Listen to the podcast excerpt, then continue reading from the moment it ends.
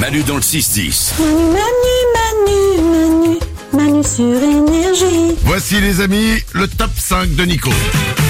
On y va. Et aujourd'hui, on est le 7 mars et c'est la Saint Félicité, mais aussi Nathan, Nominoé et Perpétue.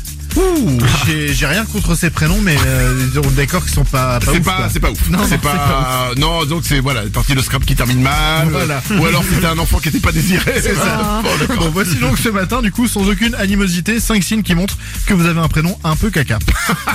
C'est bon. Numéro 5. Vos parents ont eu l'idée de votre prénom en feuilletant un catalogue Ikea. Numéro 4. Quand votre collègue a fait un rototo, vous avez répondu Ouais, tu m'as appelé Numéro 3. Encore un signe qui montre que votre prénom il est un peu caca, c'est que quand vous donnez votre prénom, votre médecin pense que c'est une maladie. Ah, Numéro 2. La dernière fois qu'une personne vous a dit Ah, il est super ce prénom, euh, c'était jamais. Allez, voilà. Et enfin, numéro 1. Le signe qui montre le plus que vous avez un prénom un peu caca, c'est que ça fait trois fois que votre mairie refuse de refaire vos papiers d'identité. Motif prénom un peu caca. Eh ben, on est bien. On est bien. C'est un- eh, C'était un bon top 5 de, quel- de qualité. Merci beaucoup. Et on, on remercie tous les, les Nathan, euh, Nominoé et Domino Perpétue, c'est et ça Perpétue, Très bien. félicité. ouais.